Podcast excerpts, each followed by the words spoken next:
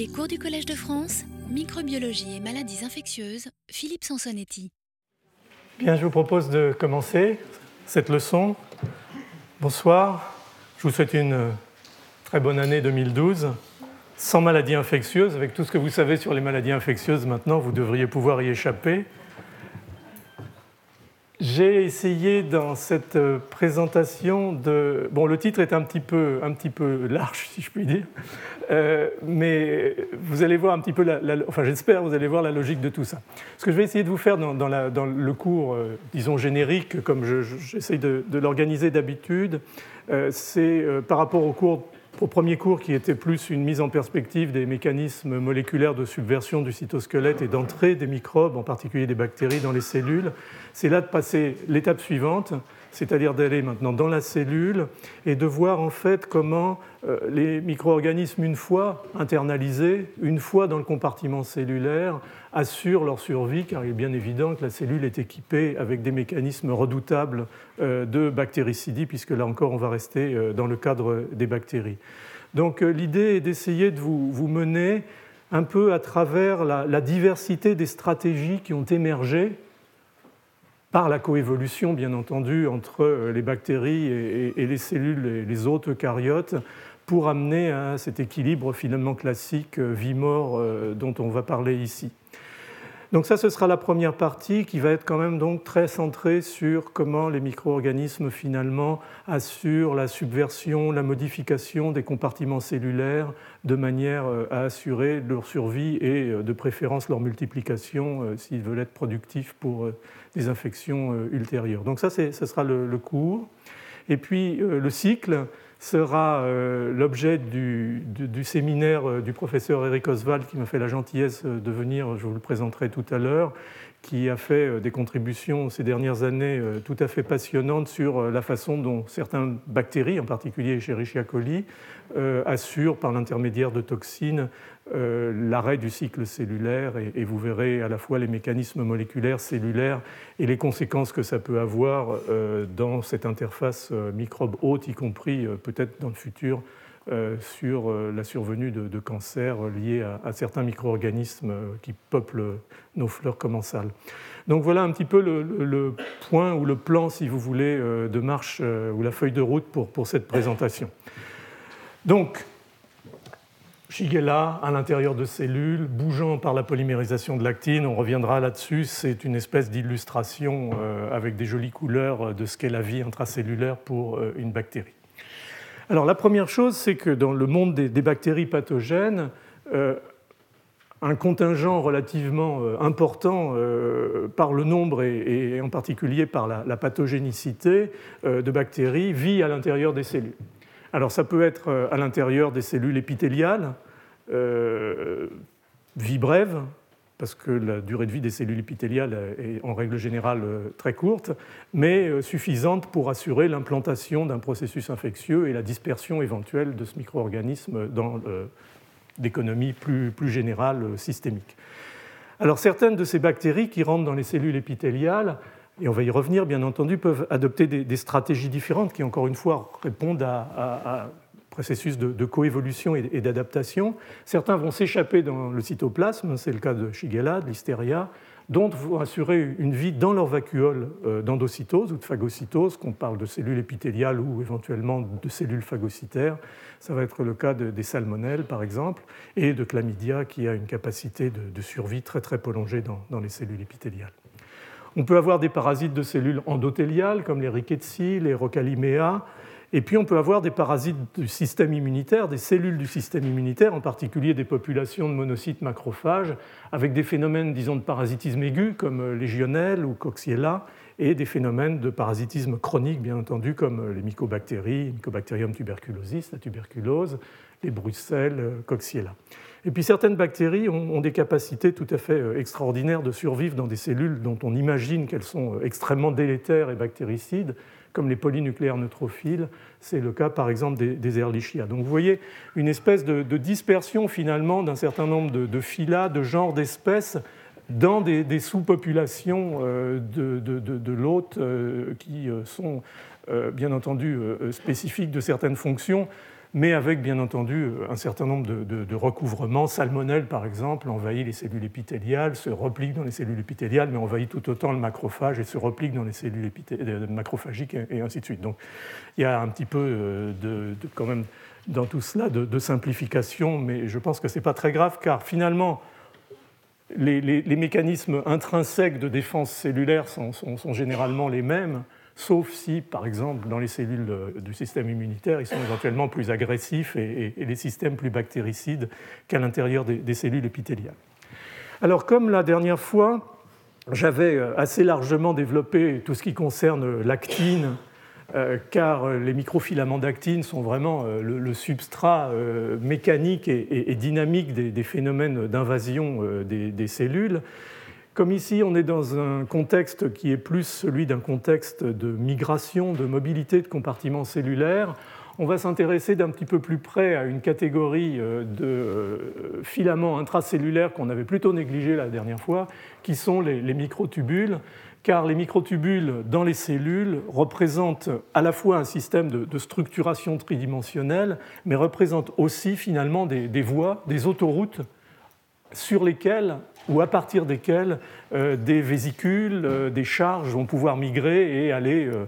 de l'intérieur de la cellule, dans la région périnucléaire, vers la périphérie, ou inversement de la périphérie vers le noyau. Et vous voyez tout de suite que tout ça va aboutir à probablement une diversité de molécules, de moteurs euh, sur lesquels on va revenir, car euh, les pathogènes, en particulier les bactéries pathogènes, ont ciblé bien évidemment euh, ces mécanismes de mobilité, de transport, de manière à assurer leur survie à l'intérieur des cellules, mais on reviendra là-dessus bien entendu. Alors pour donner une vue très très rapide des microtubules, la sous-unité de base du microtubule, c'est une molécule qu'on appelle la, tubuline, et les microtubules des cellules eucaryotes, en particulier de nos cellules, des cellules humaines, sont formés de l'association euh, de sous-unités euh, d'alpha et de bêta-tubuline, dont la forme dynamique, c'est-à-dire celle qui est nécessaire à la polymérisation des microtubules, lie euh, le GTP, on avait déjà beaucoup parlé de la fonction, euh, bien entendu, euh, la dernière fois, de l'ATP, du GTP dans la dynamique de la formation de, ces filaments intracellulaires. Donc la polymérisation de ces molécules liées au GTP va donner lieu à ce qu'on appelle des protofilaments. Et, ces protofilaments sont un peu comme les jeux de construction, des building blocks qui vont s'associer et qui vont euh, progressivement donner lieu à la formation euh, de ce microtubule. Donc vous voyez que par rapport à ce qu'on avait montré pour l'actine, qui était très filamenteuse et plutôt flexible, le microtubule, du fait du nombre de tours d'hélice qui vont finir par se réaliser par l'assemblage de ces protofilaments, est vraiment une structure extrêmement euh, rigide. Alors, comme pour l'actine, on a, bien entendu, c'est un filament, il y a deux pôles. Il y a un pôle positif, par définition, qui correspond au pôle très actif de polymérisation des microtubules, là où les éléments vont, s'assembler euh, dans le cours de la vie de ce microtubule, mais aussi éventuellement se désassembler très brutalement, ce qu'on appelle la catastrophe des microtubules. Et, donc ces microtubules sont stabilisés en fait par des protéines qui y sont associées. Donc on a une espèce de gradient en fait dans cette région très active de polymérisation. Les sous-unités sont liées au GTP, puis le GTP est hydrolysé, et à l'autre extrémité qui est plutôt inactive, euh, ce qu'on appelle l'extrémité négative, vous voyez qu'on se retrouve avec euh, des molécules là, qui sont plutôt des molécules liées au, GDP et, le ratio finalement va, s'inverser. Donc ça, c'est le microtubule, disons, dans sa forme euh, comprise au niveau du, du, tube à, essai. Maintenant, bien entendu, au-delà de ce microtubule, comme je le disais tout à l'heure, on va commencer à, réfléchir et à voir, et au fil des années à découvrir, toutes ces découvertes euh, datent beaucoup des, années 80, euh, des molécules associées aux microtubules qui sont des moteurs moléculaires, donc bien entendu des moteurs qui vont être activés par des molécules en particulier comme l'ATP. Alors on a deux types de molécules principales, hein, je ne vais pas rentrer dans les détails, qui sont associées à ces microtubules pour assurer la migration de charge. On a une molécule qu'on appelle la kinésine, qui est en fait un, dimère de ces deux grandes sous-unités de poids moléculaire 130 associées à des chaînes légères de 64 kDalton. Et la kinésine, en fait, migre les charges qui vont être portées ici vers le pôle positif. C'est-à-dire qu'en réalité, elle va amener à faire migrer des charges depuis la région périnucléaire, en règle générale, vers euh, la région périphérique, vers la membrane cytoplasmique. Et puis on a inversement une molécule qui s'appelle la dinéine, qui est beaucoup plus grosse, comme vous le voyez ici d'ailleurs dans la façon dont elle est représentée, qui s'associe à des chaînes intermédiaires et à des chaînes légères, donc une structure supramoléculaire extrêmement complexe qui est énergisée elle aussi par l'ATP et qui va assurer en fait une migration le long de ces microtubules vers le sens de l'extrémité négative, c'est-à-dire qu'en fait les, deux molécules vont euh, faire migrer des charges euh, en direction opposée. Et bien entendu, toute la complexité du système va consister pour la cellule à aller charger les bonnes vésicules là où il faut, sur la molécule qu'il faut, de manière à lui assurer le transfert vers le compartiment qui nécessite éventuellement un remodelage. Donc un système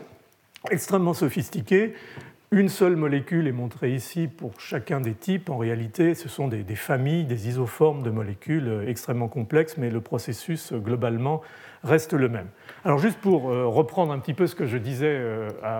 précédemment, vous avez donc la kinésine qui va assurer ce transport vers l'extrémité positive, des charges sur lesquelles on reviendra, et euh, la dinéine qui va assurer un transport en direction opposée vers l'extrémité négative avec euh, des participations de ce transport microtubulaire. C'est vraiment quelque chose qui est, central dans, la vie et dans l'économie cellulaire, puisque ces euh, microtubules par l'intermédiaire de ces moteurs moléculaires, vont transporter des vésicules membranaires entre le réticulum endoplasmique, l'appareil de Golgi et vice-versa, ce qui est essentiel bien entendu au transfert des protéines, à leur glycosylation et ultérieurement à la sécrétion, euh, vont euh, assurer euh, le transport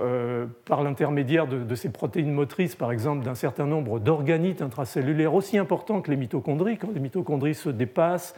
change de forme et autres, c'est généralement euh, tiré par euh, des phénomènes de motricité euh, le long des microtubules. Donc les microtubules sont vraiment centraux à l'ensemble de, la dynamique des compartiments intracellulaires, petits et, gros d'ailleurs, parce que les mitochondries, comme vous le savez, c'est relativement gros. Mais ce qu'on a réalisé aussi ces dernières années, c'est que les microtubules sont essentiels. J'avais parlé la dernière fois de l'aspect de la vision tridimensionnelle des cellules, le fait que par exemple les cellules épithéliales sont polarisées avec un pôle apical et un pôle latérobasal. Et lorsque les protéines sont synthétisées par le réticulum endoplasmique ensuite modifiées, glycosylées dans le Golgi, elles doivent être finalement adressées là où il faut. Certaines, par exemple dans le tube digestif, vont être adressées euh, à la bordure en brosse pour assurer euh, la digestion des nutriments. D'autres doivent être adressées euh, à la région latérobasale pour assurer l'adhésion cellulaire. Donc tout ça va en fait être un ballet, une chorégraphie extrêmement sophistiquée qui va être assurée par les choix en fait de euh, molécules euh, motrices euh, à partir de la logique de migration sur ces microtubules. Donc un système extrêmement sophistiqué que les pathogènes vont se faire un plaisir bien entendu d'aller submerger par un certain nombre de molécules sur lesquelles on reviendra. Donc, sans vouloir euh, redire, euh, mais simplement pour insister sur la diversité et la complexité des systèmes, on a une espèce de, logique de, migration à partir des systèmes de synthèse et, de sécrétion protéique euh, de livraison finalement vers la périphérie par kinésine ou, ou, molécules équivalentes, et un système de recueil finalement d'informations, de, lipides, de membranes et autres qui vont venir éventuellement alimenter euh, la biogénèse de ces compartiments depuis l'extrémité, la membrane cytoplasmique jusque vers l'intérieur. Et, ces deux systèmes sont donc dépendants euh, de ces moteurs moléculaires et de la polarité euh, des microtubules. Donc un système extrêmement complexe euh, sur lequel, intuitivement, immédiatement, vous pensez bien que les, bactéries vont pouvoir, euh, étant dans des endosomes, dans des vésicules, euh, s'en servir pour, pour, éventuellement migrer à l'intérieur des cellules. Donc ça, c'était un peu, disons, l'architecture et, la mécanistique du problème. Si on se met maintenant dans, la, dans, la, peau, si j'allais dire, d'une bactérie ou, d'un micro-organisme,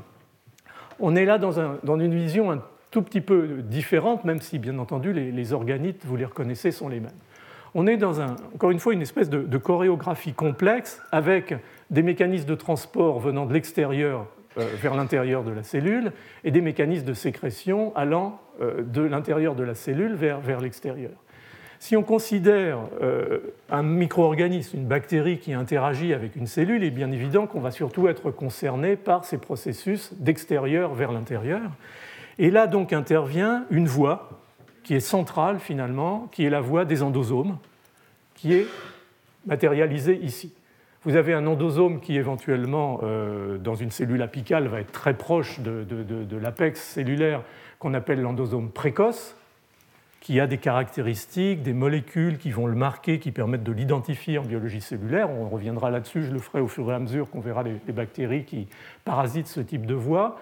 Vont ensuite maturer dans ce qu'on appelle des endosomes tardifs, qui sont finalement euh, la création d'un environnement de plus en plus agressif euh, vis-à-vis d'un pathogène éventuel ou de molécules qui pourraient être délétères pour la cellule. Là, dérivée finalement naturelle de ce système est programmée à moins de modifications en, cours de route euh, qui peuvent être liées à, des événements cellulaires particuliers, l'ensemble de cette voie endosomale est programmé pour aboutir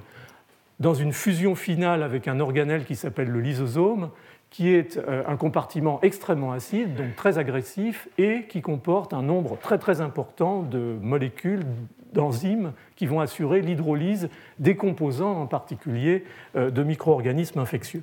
Donc cette voie-là est une voie finalement qui voue tout micro-organisme qui s'y aventure à la mort, à l'arrivée dans le lysosome, sauf à développer des mécanismes qui permettent de changer le cours des événements en cours de route. Et c'est ça que je voudrais vous illustrer euh, dans ce cours à partir d'un certain nombre d'exemples. Donc on va se centrer un petit peu sur cette voie en se disant que même si c'est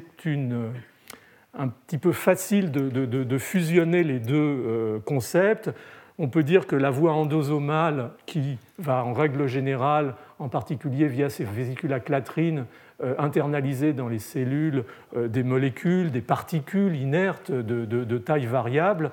va être est faite modifiée, parasitée lorsqu'on parle d'une bactérie, qui est quand même une particule déjà beaucoup plus volumineuse, donner forme à ce qu'on appelle euh, un, phagosome, mais au fond, un phagosome, à peu de choses près, c'est la même chose qu'un endosome, et, le devenir de tout ça est tout naturellement de finir euh, en fusion avec euh, les lysosomes. Donc, quand vous êtes une bactérie, et vous savez que j'aime bien me mettre à, la hauteur des bactéries, ce qui n'est pas toujours facile, vous avez ce phénomène effectivement d'entrée soit par les mécanismes que je vous avais mentionnés la dernière fois de, trigger, soit c'est par ces mécanismes d'entrée par fermeture éclair, par euh, adhésion successive de ligands euh, qui ont une haute affinité pour des molécules de l'adhésion cellulaire. Et donc la bactérie va se retrouver initialement, pour une durée euh, très variable, dans cet endosome qui va être en fait correspondre à ce qu'on appelle l'endosome précoce. Et à partir de là, un certain nombre de décisions doivent être prises très très rapidement de manière à assurer ou à ce que le micro-organisme assure sa survie. Alors on va voir que soit il peut sortir de ce phagosome, le rompre, faire exploser la membrane et aller dans le cytoplasme, ce qu'on pourrait penser être une approche relativement intelligente du problème, mais vous allez voir que ce n'est pas si simple que ça. Ou deuxièmement, la bactérie va commencer très rapidement, avant que la fusion phagolysosomale ne se fasse, à modifier ce pathway, comme on dit, cette voie endosome précoce, endosome tardif, euh, lysosome, soit la modifier qualitativement en, essayant de, changer euh, finalement la composition des membranes de manière à ce qu'elles ne soient plus reconnues par les marqueurs qui vont amener vers les lysosomes, soit en assurant des mécanismes de survie à l'intérieur, euh, quitte à tolérer des conditions qui deviennent de plus en plus extrêmes pour le micro-organisme. Donc vous allez voir, encore une fois, c'est toujours ça qui est fascinant dans la physiopathologie euh, microbienne, c'est à quel point la coévolution a, généré finalement des, solutions multiples. Il n'y avait pas une seule réponse finalement à, cette question posée de savoir euh, comment se décide la, vie ou la mort d'un microbe qui interagit avec un micro-organisme. Donc ça, c'est une diapositive que j'ai empruntée à mon ami euh, Stéphane Mérès et à mes amis Stéphane Mérès et Jean-Pierre Gorvel qui est un peu une, illustration caricaturale de la situation. Si, en tant que micro-organisme, vous, subissez finalement la voie endosomale classique, vous finissez en enfer dans le lysosome et euh, c'est la fin des haricots. Donc il faut trouver ici des solutions. Et, ces solutions, elles sont caricaturées euh, et, associées à un certain nombre de stratégies différentes. l'Listeria shigella qui sortent dans le cytosol, les mycobactéries qui s'arrêtent dans le compartiment d'endosome précoce et qui le modifient, et, ainsi de suite, on va y revenir. Mais donc, il, fallait trouver des solutions, et, comme vous le verrez, la, nature est, riche, comme d'habitude, en solutions dont certaines sont parfois assez inattendues. Alors ça, je vous ai essayé de, refaire un petit peu les, choses euh, de façon, euh, excusez-moi, un peu simplifiée. En fait, ce dont je viens de vous parler ici, c'est la voie classique, la voie royale. Pas si royale que ça quand on voit l'arrivée ce qui s'y passe. Le micro-organisme est internalisé dans une cellule épithéliale, dans un macrophage, ce sera encore beaucoup plus agressif, va se trouver dans l'équivalent euh, d'un endosome qu'on appelle ici un phagosome, parce qu'encore une fois, le, volume est, beaucoup plus important. Peu à peu, les lysosomes, du fait de la modification progressive de cette membrane, vont s'associer, se fusionner et finalement vider dans le compartiment leurs enzymes lytiques, modifier le pH et ainsi de suite. Et à l'arrivée, bien entendu, on a ce qu'on appelle un phagolysosome qui va assurer la dégradation la mort bien entendu, et la dégradation du micro-organisme. Et vous imaginez le rôle important que joue ce type de système, par exemple, dans euh, les cellules présentatrices d'antigènes, pour aller ensuite régurgiter à la surface des cellules euh, des antigènes qui vont être reconnus par l'immunité adaptative. Donc là, on a une vision finalement relativement simple des choses. Si on veut assurer sa survie parce qu'on est incapable d'échapper à la membrane, il va falloir qu'on fasse quelque chose pour modifier ce pathway de, mort euh, dans lequel on est engagé. Alors une façon qu'on considérait nous comme intelligente initialement d'échapper, dans les topos euh, dans les années 80-90, on, présentait ça vraiment comme la, stratégie ultime pour un micro-organisme d'échapper à ce, cycle infernal qui va, qui va se terminer dans le phagolysosome, c'est en fait de rompre les membranes et d'échapper dans le cytoplasme. Ça, ça paraissait très intelligent.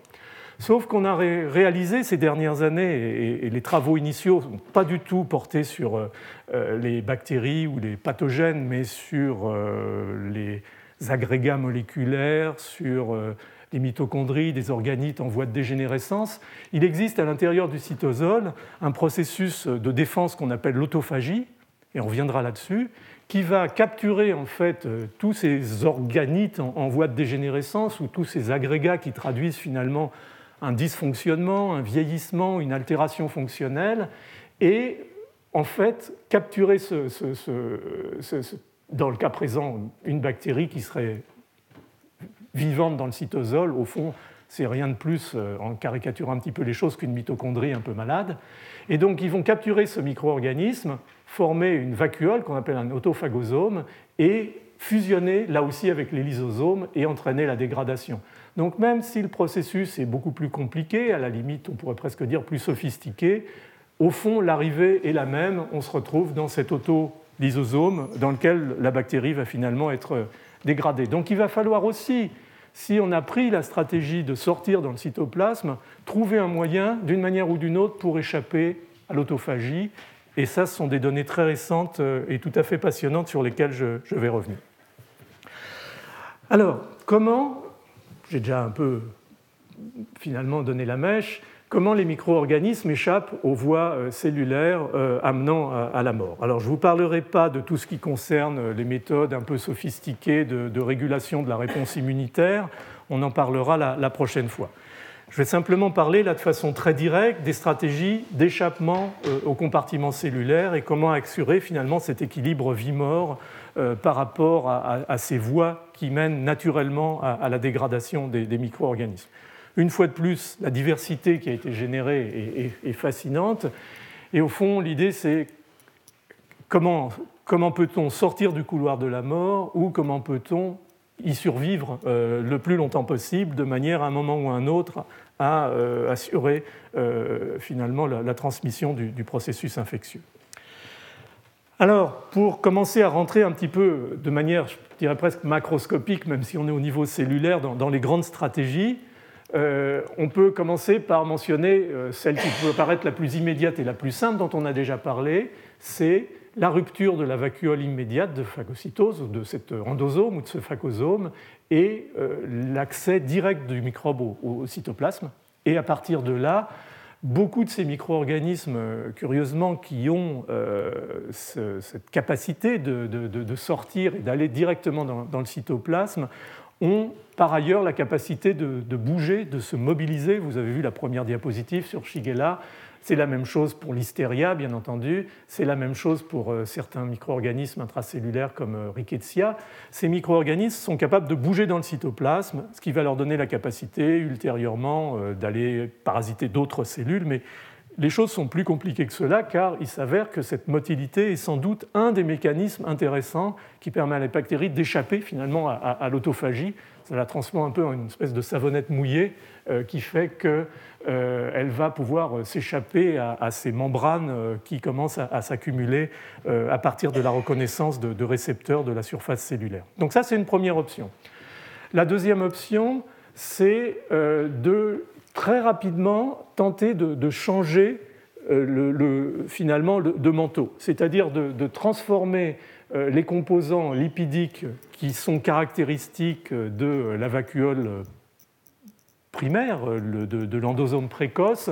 en quelque chose de, compliqué, d'inhabituel, que la cellule va avoir du mal à, reconnaître et qui va finalement faire diverger ce compartiment du compartiment endosome précoce, endosome tardif, euh, lysosome. Et ça, c'est la stratégie que prend Chlamydia, par exemple, qui va, grâce à euh, des,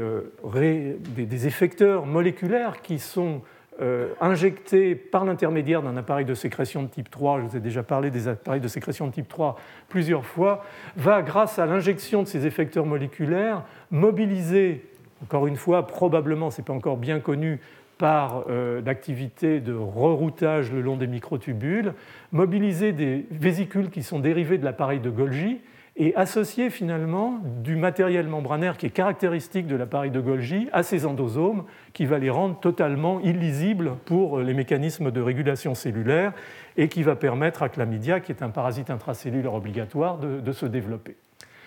Légionnel fait à peu près le, même genre de stratégie, euh, s'aventure presque plus encore profondément dans la cellule, puisqu'elle va euh, assurer euh, la formation d'un manteau, si je puis dire, ou un changement de, de, vêtements là, dans, ces endosomes, en recrutant de la membrane qui appartient, elle, au, réticulum endoplasmique. Donc c'est plus le Golgi, là c'est le réticulum endoplasmique. Et d'autres micro-organismes vont, encore une fois, là ce sont des, paradigmes, si vous voulez, euh, user de ces stratagèmes pour finalement euh, altérer la nature de la membrane et totalement assurer la, subversion de euh, ce pathway d'endosome, lysosome. Mais il y a d'autres possibilités. Mycobactéries, par exemple, en particulier Mycobacterium tuberculosis, se sent tellement bien dans son endosome primaire qu'elle le gèle quelque part. C'est-à-dire qu'elle empêche toute modification ultérieure, et donc elle empêche ce passage de l'endosome primaire à l'endosome tardif, ce qui va lui permettre de garder des conditions de survie qui sont tout à fait satisfaisantes, en particulier Mycobacterium tuberculosis est très sensible à l'acide, à l'acidité, donc elle va empêcher par exemple le recrutement de la TPase, de la pompe à protons, qui pompe euh, des H+, à l'intérieur euh, de cet euh, endosome précoce et, va amener des propriétés ultérieures permettant l'efficacité de la, fusion phagolysosomale. Et puis on a d'autres micro-organismes qui sont tout à fait passionnants et, sur lesquels je, reviendrai en particulier sur Salmonelle. Salmonelle, c'était presque la, diapo caricaturale que je vous ai montrée, aime bien jouer avec le feu et j'essaierai de vous expliquer pourquoi, ou en tout cas tel qu'on peut le comprendre à l'heure actuelle. C'est-à-dire qu'elle est, elle est capable à la fois de, modifier certaines caractéristiques de ces compartiments endosomaux successifs et d'arriver quasiment jusqu'au bord du précipice, si je puis dire, c'est-à-dire au lysosome, mais sans y arriver totalement. Je vous montrerai comment, et, j'essaierai de vous expliquer pourquoi justement elle a besoin d'aller le plus loin possible et de vivre dangereusement euh, pour assurer sa survie. En tout cas, j'essaierai de vous expliquer ça. Et puis d'autres comme Coxiella euh, se laissent porter jusqu'au bout. Euh, et sont capables, au prix de quelques retards dans la fusion phagolysosomale, de survivre véritablement dans des lysosomes. Et des microbes comme ça, c'est vraiment méchant parce que euh, véritablement, là, euh, ils sont capables de se débrouiller en, survivant vraiment aux mécanismes physiologiques et, agressifs des, lysosomes. Donc voilà un peu les, différentes stratégies pour commencer à poser tout ça par rapport à euh, ce que je vous ai raconté de, disons, de la, des structures cellulaires, des compartiments cellulaires et comment ils peuvent être euh, éventuellement utilisés. Alors, encore une fois, si vous êtes un micro-organisme et que vous avez ce cahier des charges, au fond, qui s'impose à vous euh, de totalement dérouter la cellule haute de manière à éviter euh, de passer dans ces compartiments euh, lysosomiaux. Euh, vous pouvez finalement altérer les, grandes structures cellulaires. Vous pourriez, par exemple, et ça existe, il y a certains effecteurs qui assurent la, dépolymérisation des microtubules, par exemple, ou éventuellement l'actine. Ce n'est pas finalement une stratégie qui s'est avérée être très largement distribuée chez les pathogènes. Euh, peuvent éventuellement altérer les compartiments intracellulaires, euh, l'endosome précoce, tardif, les lysosomes, le réticulum endoplasmique, le Golgi, les systèmes de sécrétion. Mais ça, ça demande une véritable intervention directe sur les compartiments cellulaires, sur les lipides euh, et les bactéries. Les pathogènes ne savent pas nécessairement faire ça très très bien. Donc en fait, ce qu'on voit de plus en plus, c'est que les, mécanismes de subversion induits par les pathogènes en réalité, porte beaucoup sur des mécanismes extrêmement sophistiqués qui assurent la régulation de l'ensemble de ces systèmes, et en particulier de la biogénèse, de la maturation, de la migration de, ces compartiments. Et il y a beaucoup, bien entendu, de, systèmes régulateurs. Je vous en ai euh, ici euh, euh, finalement sélectionné deux qui sont probablement, à mon avis, les plus importants à l'heure actuelle, tels qu'on voit les choses qui sont les petites GTPases. on a déjà parlé des petites GTPases hein, avec euh, RO, RAC, CDC42, tout ce qui régule le cytosquelette d'actine. On a d'autres familles de petites GTPases qu'on appelle les RAB, qui, elles, sont très impliquées dans tout ce qui concerne, au sens large, encore une fois, la biogénèse, la maturation et la migration des compartiments intracellulaires. Et puis un effecteur très très important, pas exclusif bien entendu, des fonctions de certaines de ces protéines RAB, qui sont les phosphatidylinositols. Et avec ces deux éléments-là, vous avez déjà deux cibles typiques de ce que les micro-organismes vont euh, finalement reconnaître et, utiliser par l'intermédiaire d'effecteurs pour perturber, pour assurer euh, la surveillance euh, de l'ensemble de ces systèmes. Alors, donc, les, petites GTPases de, la famille euh, RAB, qui sont matérialisées ici en orange, je suis désolé, le, schéma est un peu petit, en fait sont impliquées à toutes les étapes de la maturation, de la migration, des modifications des compartiments cellulaires. Au niveau, par exemple, du tri de molécules, quand un compartiment cellulaire change d'identité, finalement, ça va être par l'intermédiaire de nouvelles molécules qui apparaissent et d'anciennes molécules qui disparaissent. Donc tout ça est lié à des activations de systèmes en particulier de transport et d'associations membranaires qui sont euh, gouvernés, générés par des petites GTPases de la famille RAB.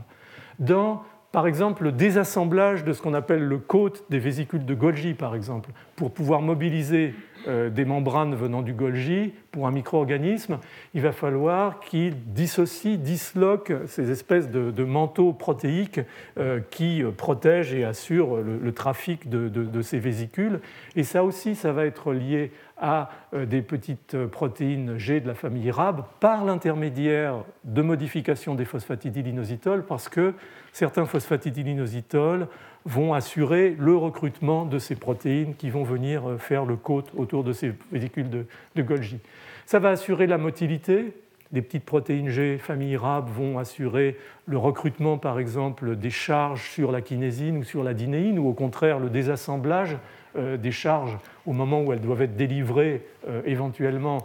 à leur cible cellulaire. Ce qu'on appelle le Qui est l'adhésion euh, de vésicules par l'intermédiaire de leurs molécules de surface à d'autres compartiments vésiculaires ou à la surface par l'intermédiaire des protéines SNER. Tout ça, ce sont des étapes qui vont être ciblées, bien entendu, par les micro-organismes et qui sont très liées à ces, en fait, on revient à ce qu'on a dit euh, lors du dernier cours, à ces euh, mécanismes de, de, commutation moléculaire avec finalement les protéines RAB liées au GDP qui sont inactives, qui vont par l'intermédiaire d'une molécule activatrice qu'on appelle GEF, comme pour les protéines RORAX et DC42, acquérir du GTP. Et c'est l'acquisition du GTP qui va leur donner une modification structurale, conformationnelle, qui va leur permettre d'aller s'associer avec des récepteurs, des effecteurs dédiés dans la cellule, qui sont les effecteurs des différentes étapes que je vous ai montrées dans la diapositive précédente.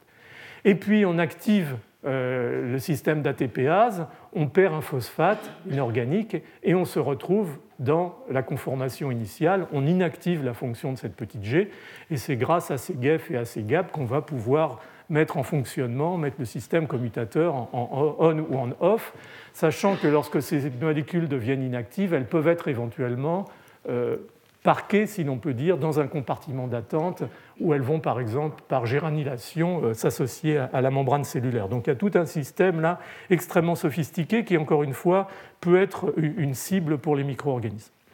Alors, ce qui est très intéressant et qui aide considérablement euh, les approches cellulaires, bien entendu, c'est qu'à chacun de ces grands compartiments cellulaires, dont on a parlé, enfin grands au sens de, leur importance dans, l'économie cellulaire, vont en fait correspondre une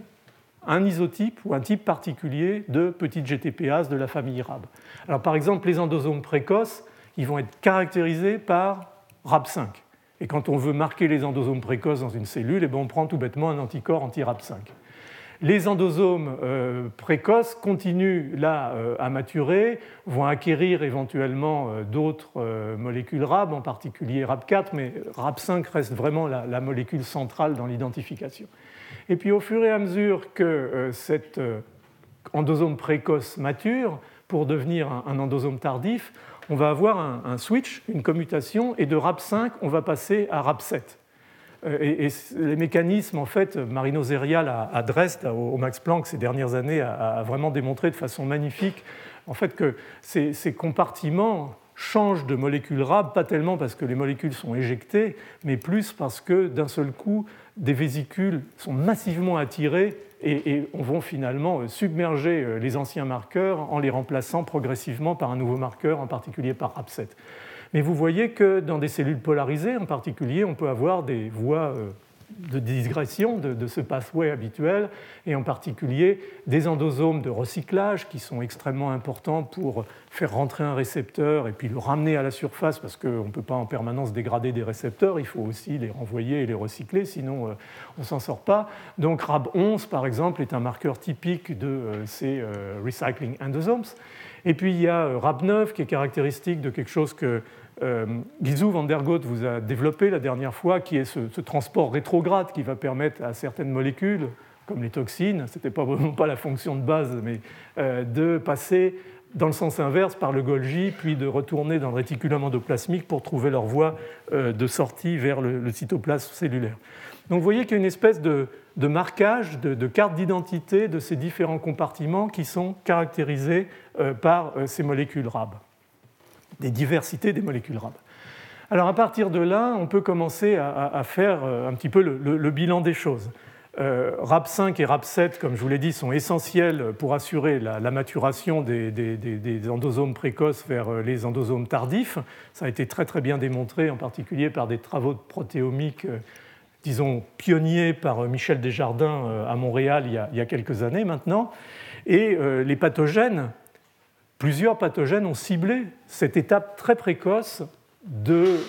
rôle des RAB 5 et 7 dans la maturation des compartiments pour essayer d'assurer leur survie, soit dans les cellules épithéliales, soit dans les macrophages. C'est le cas par exemple d'Helicobacter pylori, qui sécrète une toxine qui, je vous l'ai là, s'appelle VAC-A, qui en fait localise et séquestre RAB7 et va donc empêcher la maturation vers ce compartiment à type d'endosome tardif. Mycobacterium tuberculosis, le bacille de la tuberculose, sécrète des effecteurs qui en fait préviennent l'activation de RAP7. C'est un peu ce que je vous disais. Il, gèle quelque part euh, le, compartiment d'endosome précoce et, reste,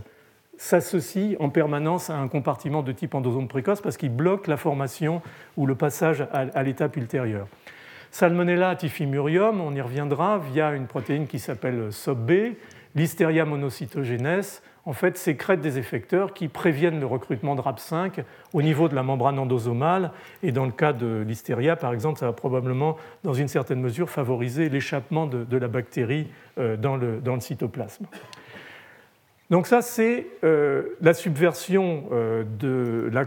maturation des compartiments mais euh, il y a d'autres, euh, encore une fois, la, diversité est énorme. Donc certains pathogènes euh, intracellulaires vont recruter du matériel membranaire à partir du réticulum endoplasmique, on l'a dit hein, hier, ou du, Golgi, ce qu'on appelle les, compartiments intermédiaires, pour créer des, niches replicatives intracellulaires qui ne vont plus maturer puisqu'elles sont dans un programme finalement qui est totalement inconnu de la cellule.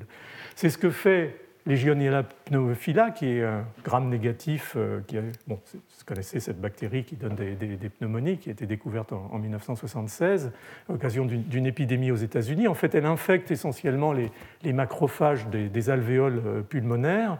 et euh, elle va progressivement assurer, grâce au ciblage de la GTPase RAB1 par un effecteur moléculaire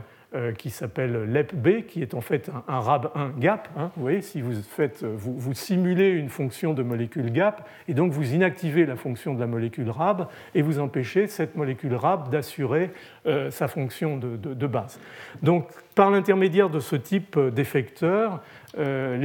pneumophila va finalement assurer progressivement son enveloppement dans un, disons, tissu membranaire qui représente maintenant essentiellement euh, du réticulum endoplasmique et ne correspond plus du tout euh, aux marqueurs euh, de la voie endosomale. Donc vous voyez que ces, activités peuvent se situer soit au niveau de l'arrêt de maturation, soit au niveau du changement finalement de composition de membranes qui forment le phagosome. Alors bien souvent, ces modifications, pas toujours, hein, on ne veut pas trop généraliser, sont liées à euh, des modifications en aval de la fonction des petites GTPases de la famille RAB dans les phosphatidylinositol. Bon, phosphatidylinositol, ce sont des, molécules d'inositol qui sont euh, associées diversement à, des, molécules de phosphate en règle générale en 3, en 4 ou, en 5, et à, des molécules lipidiques. Et donc ces phosphatidylinositols sont des lipides complexes qui sont particulièrement réactifs et dont les fonctions finalement vont considérablement changer en fonction du type de phosphorylation, qui a un phosphate, deux phosphates, trois phosphates, la nature des phosphates en 4, en 3, en, 5, tout ça va, va, considérablement impacter sur leur fonction. Et au même titre qu'il y a une espèce d'identité euh, des endosomes euh, en, termes de, petites euh, GTPases, on va avoir des, identités définies par la nature des phosphatidylinositols. Alors, par exemple, l'endosome est assez caractérisé par la présence de phosphatidylinositol 3 phosphates. La membrane cytoplasmique est très caractérisée par une espèce de large éventail. Il y a des PI 4,5P2, des PI 3,4,5P2 ou des PI 3,4P2. Euh, P3, pardon, 3, 4, 5, ça fait 3. Euh, et, donc là, on a une espèce de pool de diversité qui va pouvoir éventuellement e-, être recyclée. Le Golgi est plutôt caractérisé par le phosphatidinisotol 4 phosphates, et, ainsi de suite. Donc vous voyez que chaque compartiment a une certaine représentation spécifique, et cette représentation est assurée par des molécules qui soit vont être des kinases, qui vont phosphoryler pour augmenter le, le nombre de phosphates sur cet inositol, soit déphosphorylées pour, pour le diminuer, et beaucoup d'entre elles sont en fait euh, contrôlées par euh, des petites GTPases de la famille RAB, donc un petit peu le, bras armé de, ces modifications. Donc on a une vraie carte d'identité des, compartiments cellulaires, encore une fois, au même titre que les petites G, en termes de phosphatidylinositol, avec donc cette diversité au niveau de la membrane, avec des 3-4, des 3-4-5, des 4-5, avec euh, l'endosome précoce euh, qui est plutôt caractérisé par de PI3P, euh, avec des endosomes tardifs qui sont plutôt d'une autre nature. Vous voyez, tout, ça est, relativement, plus que relativement, organisé et, répond encore une fois à, une orchestration, une chorégraphie extrêmement sophistiquée que les pathogènes vont, se faire un plaisir de, finalement, non pas détruire, mais, perturber considérablement. Donc on connaît maintenant de plus en plus, en fait, euh, des euh, molécules, des effecteurs de, bactéries pathogènes qui vont aller directement euh, jouer en court-circuitant en fait les petites GTPases sur les phosphatidylinositols. Alors, par exemple, une molécule qui s'appelle IPGD de, Shigella hydrolyse le PI4-5P2 en PI5P. On avait montré ça dans notre laboratoire maintenant il y a plusieurs années. Vibrio parahemolyticus vient d'être montré euh, par le groupe de Kim Hort aux États-Unis comme faisant le, même genre euh,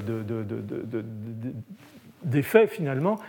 Et euh, cette modification en fait, des phosphatidylinositols a, un rôle assez important dans, dans les changements de, finalement de, d'association des membranes avec le cytosquelette et, diminue considérablement les phénomènes de tension entre les membranes et les cytosquelettes, qui permet de faciliter l'entrée et probablement un certain nombre de mouvements intracellulaires. SOB-B de Salmonella, qui a la même, presque la même fonction, sauf qu'au lieu d'hydrolyser le, phosphate en 4, il hydrolyse le phosphate en 5, a une fonction dans la maturation de, la vacuole de, phagocytose de Salmonella sur laquelle on reviendra rapidement.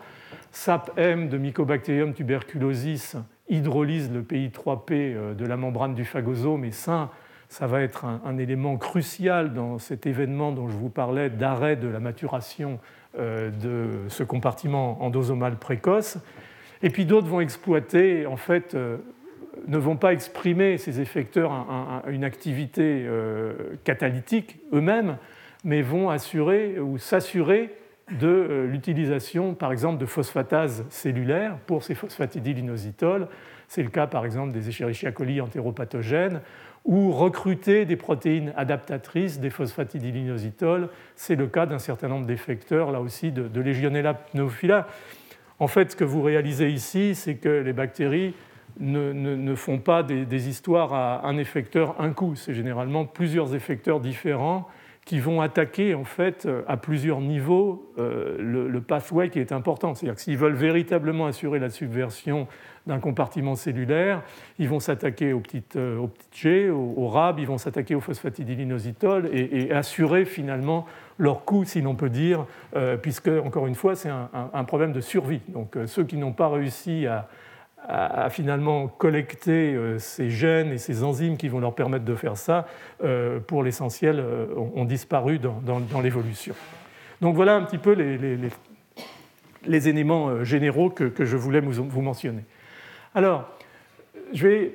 dans cette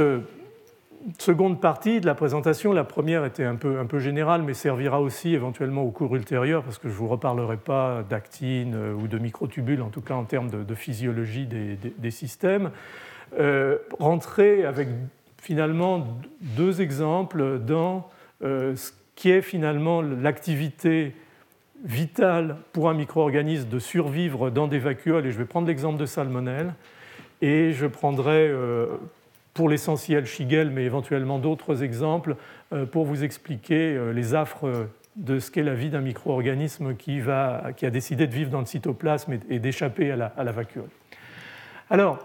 euh, salmonelle, on savait que c'était un micro-organisme intracellulaire. Mais il a vraiment fallu attendre euh, un travail qui a été publié dans, PNAS euh, en 1993, ça ne date pas d'hier, mais il y a des travaux comme ça qui sont des, keystones, comme on dit, euh, qui a été signé par un Paco Garcia del Portillo, qui est un, chercheur espagnol. À l'époque, il était chercheur postdoctoral dans le laboratoire de Brett Finlay, que vous avez pour certains d'entre vous vu au mois de mai, puisque je l'avais invité comme professeur euh, au Collège de France. Et euh, dans des cellules épithéliales, ce qu'avait très joliment montré euh, Francisco Paco à l'époque, avec Brett, c'était que Salmonelle, une fois rentré dans les cellules, en fait se multipliait, ça on le savait déjà, mais surtout induisait des modifications absolument caricaturales du compartiment cellulaire endosomal, à l'époque on ne savait pas très bien de quoi il s'agissait, dans laquelle euh, il survivait et, se multipliait. Et euh, donc initialement on avait appelé ça euh, SCV pour Salmonella Containing Vacuole, et puis on a appelé ça ensuite des, filaments, parce que en fait ce compartiment avait tendance à, faire ces, structures sur lesquelles je reviendrai. Alors ça, c'est juste pour vous montrer que ces bactéries, ces salmonelles, sont capables de survivre et de se multiplier à la fois dans les cellules épithéliales, mais aussi dans les macrophages qui pourtant sont beaucoup plus délétères. C'est un petit film que j'ai emprunté à mon, ami euh, David Holden à Imperial College à Londres, qui est un, de ceux, et je vous le montrerai ultérieurement, qui a le plus contribué à la compréhension de ces mécanismes de, survie des salmonelles dans, les cellules. Donc on part avec une salmonelle qui exprime ici la, GFP, et vous allez voir que dans un délai, euh, alors 14 heures, ça doit être les délais syndicaux euh, pour les Anglais, puisque c'est des manips qui sont faites overnight. Euh, vous allez voir que peu à peu, cette bactérie, bien entendu, euh, qui a la capacité de survivre dans ces compartiments dont je viens de vous parler, va euh, se diviser et, qu'on va, au bout de 14 heures, avoir un, pool de micro-organismes relativement important. Alors ça paraît un peu chaotique, agité comme ça, c'est parce que malheureusement, Salmonelle est extrêmement photosensible. Et, donc, si on, filme en continu, elle meurt au bout de, quelques minutes ou éventuellement d'une heure. Euh, sur euh, des manips qui nécessitent, euh, bon là, 12 ou 14 heures, il faut prendre des, séquences en time-lapse relativement, relativement larges. Donc vous voyez nous-mêmes, je pense pas de dessin à faire qu'on est passé d'une bactérie à un certain nombre de, bactéries. Et les, vitesses, en fait, il y, a un équilibre vie-mort en réalité, parce que tout ça, c'est pas du, tout ou rien. Les vitesses de croissance sont assez importantes. Alors ça, pour ceux d'entre vous, celles d'entre vous qui étaient là la semaine dernière, c'était euh, une des, images. On s'était concentré sur ce côté-là, c'est-à-dire les effecteurs de ce fameux appareil de sécrétion de type 1, de type 3 qu'on appelle SPY1 ici, qui en fait permettent euh, d'interagir avec la surface cellulaire, de modifier le cytosquelette et pour l'essentiel de rentrer dans cette étape primitive qui est la, euh, formation du, du phagosome primaire. Donc on va, passer cette fois-ci à, l'étape 2, qui est euh, la bactérie maintenant n'a plus besoin de ce système, ou en tout cas moins. Euh, elle est dans, une deuxième, dans un deuxième trip, si je puis dire, pour parler comme les jeunes, c'est-à-dire qu'elle est dans un, trip de survie dans euh, l'endosome précoce. Et cette survie dans l'endosome précoce, elle va l'assurer grâce à l'activation d'un deuxième appareil de sécrétion de type 3, deuxième dans la nature, hein, parce qu'il y en a plus de, deux en surface, euh, qui va sécréter un lot dédié et en règle générale assez différent euh, d'effecteurs. Euh, il y en a au minimum une trentaine, mais probablement beaucoup plus, on en découvre de plus en plus à l'heure actuelle, qui vont permettre d'aller s'insinuer dans ces différents mécanismes de régulation des compartiments cellulaires dont je vous ai parlé. Alors ça, vous ne lisez pas, c'est juste pour vous montrer qu'on a effectivement une liste croissante de ces effecteurs, à la fois de type 1, et vous voyez que pour ce qui concerne les effecteurs de type 2, on en a énormément, avec un, vrai travail de fond à l'heure actuelle qui consiste à identifier les phénotypes, par exemple, de mutants bactériens qui ne vont pas exprimer euh, cet effecteur donné, avec euh, la caractérisation moléculaire de ces effecteurs, si possible, bien entendu, beaucoup étant des enzymes, la reconnaissance de la fonction enzymatique. Et, tout ça, c'est un travail énorme parce que souvent, encore une fois, du fait de la redondance des systèmes ou du fait de la nécessité d'avoir plusieurs effecteurs pour aller cibler à des étapes différentes un même pathway, on va avoir beaucoup de mal à définir exactement qui fait quoi à quel niveau. Donc tout ça, c'est un travail énorme au fil des années par les différentes équipes qui se sont euh, accrochées à, ce problème. Alors, pour ce qui concerne euh, la, maturation, euh, finalement, salmonelle, on va avoir deux, étapes. On va avoir cette étape initiale de, modification progressive du pathway endosomal, et puis cette deuxième étape de formation de structures qu'on appelle des structures tubulaires ou, ou filamenteuses. Donc, là, Salmonella containing vacuole, c'est-à-dire cet endosome précoce qui contient la bactérie qui vient de rentrer dans la cellule, on est là sur des durées extrêmement courtes, 5 minutes, euh, on voit sur cet euh, phagosome d'entrée apparaître des marqueurs euh, d'endosome précoce, le récepteur à la transférine, E1, RAP5, hein, qu'on connaît maintenant. Tout ça, ça vous permet d'identifier et de dire ça, c'est à peu de choses près un phagosome qui ressemble à un endosome précoce. Et puis le temps passe, 30 minutes, on va s'orienter peu à peu vers euh, euh, une vacuole de nature intermédiaire. C'est-à-dire qu'on va commencer à avoir un certain découplage par rapport à la voie endosomale classique, euh, mais néanmoins, on va voir apparaître des marqueurs qui sont relativement caractéristiques des endosomes tardifs, voire même de choses qui apparaissent au moment de la fusion phagolysosomale. C'est ce qu'on appelle late endosome lysosome, enfin slash lysosome. Donc on voit apparaître en particulier un marqueur caractéristique de cette phase tardive de maturation des endosomes qui est la molécule RAP7 et la mise en place à partir de ce moment-là d'un flux tout de même de, survenus dans cette euh, Salmonella containing vacuole euh, de marqueurs euh, de cette transition compartiment tardif lysosome comme les glycoprotéines de, de, type LAMP 1 et 2. Et puis on va aboutir peu à peu à ce qu'on appelle une Salmonella containing vacuole mature qui va, dans une certaine mesure, c'est un peu ce que je disais tout à l'heure, la bactérie, quelque part, joue avec le feu, présenter des caractéristiques progressives euh, d'éléments qui correspondent euh, à des fusions phagolysosomales, en particulier RAP7, euh, RAP7 persiste, et puis on voit apparaître cet ATPase vacuolaire qui va, une pompe à protons qui va acidifier le milieu de, cet endosome. On va voir apparaître quelques glycoprotéines de la membrane lysosomiale, comme LAMP1-2, ce qu'on appelle les Lysosome Associated Glycoproteins, LGPs. Mais ce qui est tout à fait passionnant, c'est qu'on ne voit jamais la fin de l'affaire. C'est-à-dire qu'il n'apparaît jamais dans cette Salmonella containing vacuole, même au stade très mature, de catepsine prise en tant que marqueur de présence d'enzymes lysosomiales. Donc quelque part, la bactérie a réussi à, modifier les choses et, à les arrêter au dernier moment pour éviter euh, une fusion phagolysosomale complète et euh, la survenue des enzymes qui seraient éventuellement, bien entendu, hydrolytiques et, destructeurs du micro-organisme. Donc on a une vraie exclusion des enzymes lysosomales du processus de maturation de la Salmonella containing vacuole, et ça, c'était une, une des, énigmes. La question, au fond, on va y revenir rapidement, c'est pourquoi la bactérie a besoin d'aller si loin dans le processus, et en particulier jusqu'à l'acidification du compartiment et euh, bien entendu, c'est plus simple d'imaginer pourquoi elle avait besoin de se débarrasser euh, euh, des, molécules hydrolytiques, des enzymes comme les catepsines. Donc ça, c'est juste pour vous montrer une jolie image. C'est un travail de, Stéphane Mérès ces dernières années à, Marseille. Il y a un groupe au Centre d'immunologie de Marseille-Lumini qui fait un très très joli travail au fil des années sur la, dissection des mécanismes moléculaires et cellulaires euh, de trafic de, ces bactéries, en particulier de salmonelle et de brucella. Donc vous voyez à quoi ressemble autour d'une bactérie intracellulaire dans sa vacuole euh, le, recrutement euh, massif de, la molécule RAP7 ou RAP7 et l'accumulation progressive de, ces marqueurs lysosomiaux, même si encore ces, lysosomes vont, rester relativement immatures. Alors ça, c'est une illustration, par exemple, de cette absence de maturation finale du, compartiment de, Salmonella containing vacuole, vous avez trois marqueurs ici. Euh, vous avez euh, Salmonella typhimurium, la bactérie qui est marquée en bleu par euh, le DAPI, c'est simplement un marqueur de, l'ADN bactérien. Vous avez LAMP2 qui est pris comme glycoprotéine caractéristique des compartiments lysosomiaux. Et vous voyez que les bactéries sont très associées à la présence de LAMP2. Par contre, la catepsine D, cette enzyme lysosomiale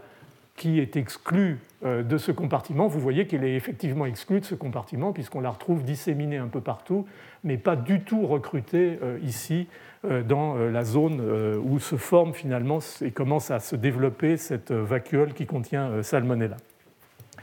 Donc on est là dans un, dans un, système, je le prends comme exemple parce que probablement c'est un de celui qui est le plus abouti à l'heure actuelle dans la compréhension, dans un système de, finalement de jeu de, chat et de souris. C'est-à-dire, si je te vois, je ne te vois pas, je recrute ça parce que ça me rend service, ça m'intéresse, je me débarrasse de ça parce que j'en veux pas, sinon ça va me détruire. Et donc, on a l'acceptation finalement implicite euh, de conditions de l'endosome précoce parce que bon, ça n'a pas l'air d'être particulièrement délétère. On s'engage dans la voie de l'endosome tardif qui va être marqué bien entendu par l'apparition de vésicules RAP7 euh, et l'apparition de ces premiers marqueurs euh, lysosomiaux ici, et ce qui n'est d'ailleurs pas marqué sur cette euh, diapositive, mais qui est très important, l'apparition en fait de, la pompe à protons, de, de, la TPA, ce qui va acidifier ce compartiment, et on va voir probablement pourquoi ce compartiment a besoin d'être acidifié. Et puis cette maturation finale qui va continuer à montrer la présence de ces marqueurs tardifs et lysosomiaux, mais encore une fois, jamais la présence de ces molécules comme les catepsines, c'est-à-dire d'enzymes qui pourraient dégrader ces micro-organismes. Donc c'est une espèce de pseudo-voie de maturation, mais qui s'arrête au dernier moment et, de façon, bien entendu, tout à fait passionnante. Alors pourquoi est-ce que salmonelle, j'ai l'impression de, vous simplifier, enfin, de, me simplifier et de vous simplifier un petit peu trop les choses, mais bon, euh, on ne peut pas non plus euh, sortir de là. Avec... Parce le problème du, collège, c'est qu'il faut essayer d'enseigner la science telle qu'elle se fait. C'est un peu ça le message. le problème, c'est que la science telle qu'elle se fait, euh, elle n'est pas toujours très claire. Hein. Donc là, j'essaye de, vous montrer ce qu'il y a de plus récent et puis de vous donner une interprétation qui éventuellement vaut ce qu'elle vaut. Qu'est-ce qui est important? Ça, c'est un très joli travail qui est sorti dans Science l'année dernière euh, du groupe de, David Holden. C'est cette histoire d'acidification du, compartiment et, pourquoi Salmonelle finalement a besoin d'aller jusqu'au bord du précipice et, a besoin de subir cette acidification du, compartiment. Euh, ce que vous voyez ici, c'est l'appareil de sécrétion de type 3. vous imaginez, vous êtes la bactérie, vous êtes dans l'endosome, et vous avez le cytoplasme cellulaire, vous avez votre appareil de sécrétion de type 3. Le problème, c'est que cet appareil de sécrétion de type 3, il faut l'adapter à la membrane de l'endosome pour pouvoir aller injecter dans le cytoplasme cellulaire les effecteurs qui vont modifier les fonctions euh, diverses et variées qui vont amener à la régulation de, de la maturation. Donc il faut que la bactérie soit capable de ségréger les effecteurs moléculaires qu'elle va injecter. Donc il faut qu'elle puisse établir des priorités. La première priorité, c'est de faire passer dans cette aiguille moléculaire qui permet l'injection les protéines qui vont permettre la formation, ce qu'on appelle le type, c'est-à-dire l'extrémité de l'aiguille, qui va finalement s'insérer dans la membrane et former un port, un translocateur, qui va permettre ensuite d'injecter euh, les molécules effectrices. Donc il faut, dans euh, ce processus d'injection, être capable de séparer deux étapes l'étape initiale de sécrétion prioritaire de ces molécules effectrices, là en vert, SSEB, SSEC, SSED, qui vont former ce translocon. Et puis ensuite, une fois que le translocon est formé et fonctionnel, pouvoir faire passer euh, les effecteurs moléculaires. Donc ça veut dire que quelque part, il faut qu'il y ait un gardien à l'entrée qui permette de dire ces effecteurs-là secondaires, je les laisse en dehors du coup, je fais d'abord passer ces molécules-là, et ensuite, une fois que tout est établi, je fais passer la deuxième vague. Et il s'avère que ce processus de, choix est défini, induit par le pH, c'est-à-dire par, l'acidité. Vous voyez ici que si on se met euh, à pH 5, un pH déjà relativement acide euh, par rapport aux conditions de vie euh, extracellulaires du micro-organisme, vous prenez la, bactérie sauvage, elle va finalement sécréter SSEB, qui est un des éléments marqueurs ici il a euh, un marqueur moléculaire qui est associé pour le, définir euh, dans ce gel, euh, qui est ce qu'on attend, c'est-à-dire une des molécules classiques de la formation de ce translocateur. Par contre, si vous mettez des mutations dans ces gènes ici qui forment ce que David appelle le, gatekeeper, c'est-à-dire le, système de, porte finalement qui va faire le tri entre les bonnes molécules à ce stade et les mauvaises molécules. Si vous mutez les gènes qui codent pour ce composant du gatekeeper, SSEF, SSEJ et, autres, vous voyez en fait que euh, la, bactérie se met à sécréter de façon incontrôlée les molécules secondaires qu'il ne faudrait pas qu'elle sécrète.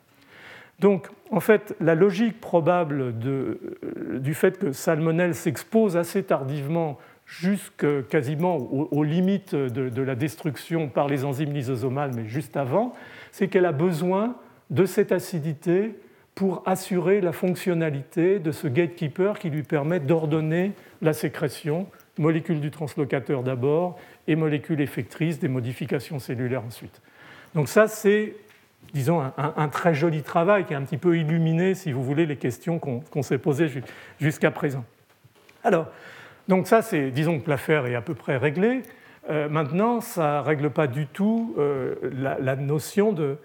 Certes, on va jusqu'à l'acidification et à l'acquisition d'un certain nombre de marqueurs qui en eux-mêmes ne sont pas si délétères que ça, mais comment se fait-il qu'on n'ait pas euh, d'enzymes hydrolytiques et en particulier, euh, qu'on la prend comme marqueur de, catepsine?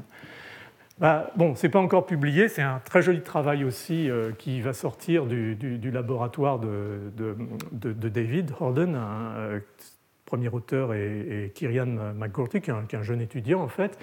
qui a en réalité montré qu'il existait un effecteur injecté par cet appareil de sécrétion de type 2, SPY1, un de ces effecteurs de la vague secondaire hein, qui sont nécessaires à modifier les fonctionnalités cellulaires, dont je suis pas autorisé à vous donner le nom,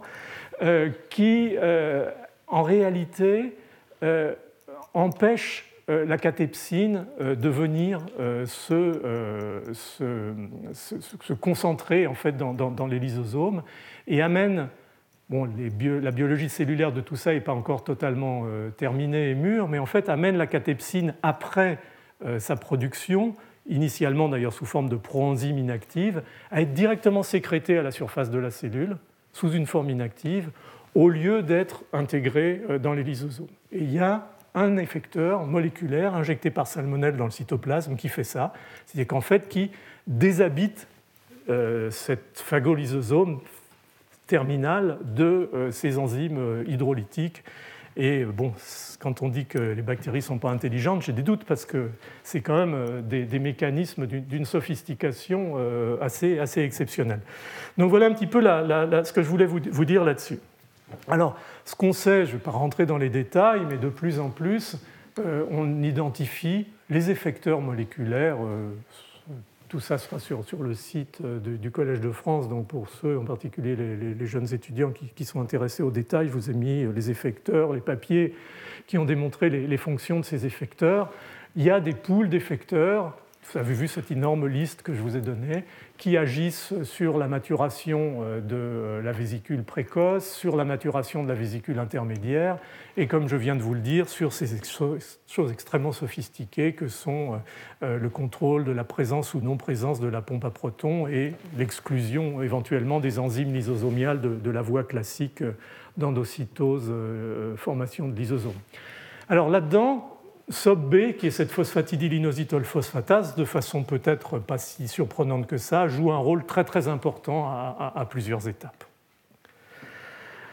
Alors, il y a un effecteur dont je ne vous ai pas parlé, mais qui devient intéressant à ce stade. C'est-à-dire qu'en fait, dans cette multiplication, vous avez vu euh, dans le macrophage, mais c'est pareil dans les cellules épithéliales, il faut quelques heures pour que les choses s'établissent.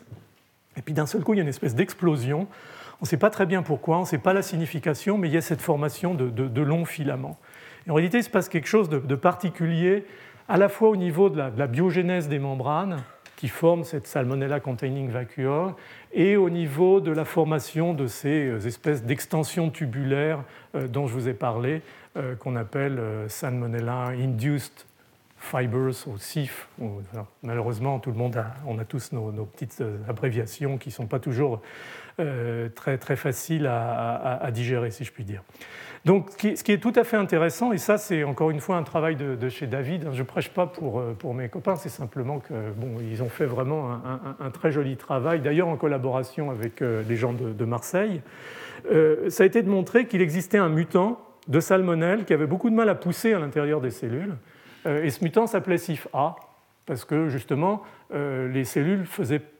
infectées par ces mutants-là ne faisaient pas de CIF. En même temps, hein, les bactéries ne poussaient pas, donc on ne savait pas très bien euh, qui, faisait quoi. Mais ce qui était tout à fait passionnant, c'est que euh, ces bactéries euh, mutantes, CIF-A, en réalité, contrairement aux bactéries normales, sortaient de la vacuole de phagocytose et échappaient dans le cytoplasme. Et il va devenir clair maintenant qu'elle mourrait pour des raisons liées bien entendu à, l'autophagie, comme je vous ai parlé tout à l'heure, parce qu'on ne peut pas laisser des bactéries comme ça, euh, toutes seules, immobiles à l'intérieur du cytoplasme, sans qu'elles soient prises en compte par le mécanisme d'autophagie. Donc CIF-A était manifestement une molécule qui permettait la réparation membranaire, ce qu'on peut imaginer d'être une membrane d'un vacuole comme ça, d'un phagosome bactérien, c'est du travail parce que les bactéries sont assez agressives. Il faut en permanence renouveler le pool de lipides, donc accumuler des vésicules euh, et, restituer ce pool de lipides à l'état en permanence euh, nécessaire aux conditions de cette vacuole à ce moment donné. Et donc si ça ne marche pas, euh, et c'est ce que fait CIF-A, la bactérie échappe dans, le cytoplasme et va finalement mourir. Donc ça, ce sont ces, longs filaments, ces sifs dont je vous ai parlé, c'est en fait la, biogénèse avancée de la Salmonella containing vacuole. Et bon, on imagine bien quelque part, probablement, c'est lié au fait qu'il y a un moteur qui va tirer euh, ces, membranes euh, de la vacuole sur, euh, sur des microtubules, et bien entendu, c'est ça qui se passe. Et donc, il y a un vrai système qui est centré sur CIF-A qui correspond en réalité à l'extension de ces éléments. Ce qui n'est pas clair au fond, et c'est peut-être une des critiques qu'on peut faire à ce genre de travaux et à nos travaux en général, c'est que ça reste très corrélatif et morphologique, mais la formation de ces grands filaments, par exemple, n'explique pas pourquoi salmonelle pousse bien à l'intérieur d'une cellule. Donc il y a encore pas mal de questions qui se posent à la fois in vitro et in vivo euh, pour résoudre ces problèmes. Mais ce qui a été vraiment euh, un, bel exemple de, travail, d'ailleurs souvent collaboratif entre ce groupe de, Londres et, le groupe de Marseille, ça a été vraiment de disséquer euh, la fonction moléculaire de CIF-A. Et il y a eu un très joli papier initial, euh, qui est le papier du groupe, encore une fois, de, Stéphane et, de Jean-Pierre Gorvel dans Science en, en 2005, qui a montré en réalité que CIF-A liait une molécule intermédiaire, une molécule de scaffolding si on peut dire, qui permettait son interaction avec la kinésine. Donc c'était la première évidence qu'en réalité, il y avait un lien moléculaire qui se créait par l'injection de CIF-A dans le cytoplasme à travers la membrane de la vacuole d'endocytose pour aller accrocher cette membrane par l'intermédiaire de la kinésine euh, au microtubule et, probablement à enclencher ce mouvement qui va donner lieu à la formation des, des. Vous voyez par exemple ici euh, sur des cellules normales euh, une infection par euh, salmonella et la formation de, ces filaments, de ces cifs, à partir de la vacuole initiale. Et vous voyez ici que si avec un RNAi vous inactivez l'expression de, skip, de cette molécule skip, vous explosez cette structure et il n'y a plus du tout de formation de, de filaments. En réalité, les choses sont encore plus compliquées que ça parce qu'il y a deux protéines qui sont injectées. L'autre s'appelle PIP-B2 et en fait est le véritable linker, c'est-à-dire la véritable molécule qui va associer euh, la kinésine euh, à euh, la vacuole qui en fait porte la, bactérie salmonelle. Et pour faire une longue histoire courte, comme disent les anglo-saxons, en fait on voit maintenant de plus en plus le système de manière duale c'est-à-dire qu'il y a tout d'abord, euh, ou c'est pas très bien, le timing de tout ça est impossible à, réaliser, euh, l'injection par l'appareil de sécrétion de type 3 de cette molécule PIP2 qui, via les chaînes légères de la kinésine, vont recruter la kinésine. Et la kinésine, ensuite, grâce à ce processus de régulation via SKIP par la molécule CIF-A, qui est donc le, deuxième effecteur euh, injecté par salmonelle, va assurer ce mécanisme moléculaire de motilité le long des macrotubules qui va euh, tirer progressivement euh, la molécule et probablement participer aussi au recrutement d'un certain nombre de membranes qui vont assurer euh, l'intégrité de cette vacuole de phagocytose. Alors il y a d'autres molécules qui sont associées, il y a des systèmes plus complexes liés à l'activation, désactivation de GTPase, mais globalement c'est un petit peu ça l'idée et pour vous montrer jusqu'à quel point les études actuelles peuvent arriver à un degré de sophistication dans, l'identification des, fonctions moléculaires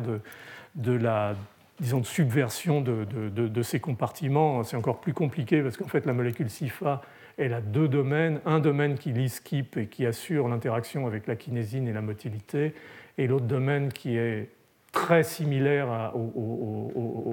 à la molécule ROA, et qui probablement énergise le, système GTPase sans qu'on sache très bien quelle est la fonction dans l'ensemble du système. Il y a encore, encore, comme je vous le disais, beaucoup d'inconnus, mais euh, une certaine logique euh, qui se, dégage. Donc tout ça, bien entendu, est très joli. Clairement, cette biogénèse de compartiment permet d'assurer à Salmonelle un gîte, une niche intracellulaire qui va permettre sa multiplication et, éventuellement, effectivement, sa capacité, euh, en augmentant sa masse, de pouvoir diffuser à partir de cette cellule euh, dans l'organisme euh, et, aller donner lieu à ce qu'on connaît de, la maladie, par exemple s'il s'agit de Salmonella typhi, ou simplement finalement de parasiter ces cellules et d'altérer l'épithélium en entraînant une réaction inflammatoire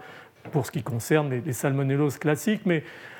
c'est vrai que quand on, rentre à ce degré-là d'analyse subcellulaire des mécanismes euh, de subversion, parfois on perd un petit peu de vue euh, the big picture, comme on dit en anglais, c'est-à-dire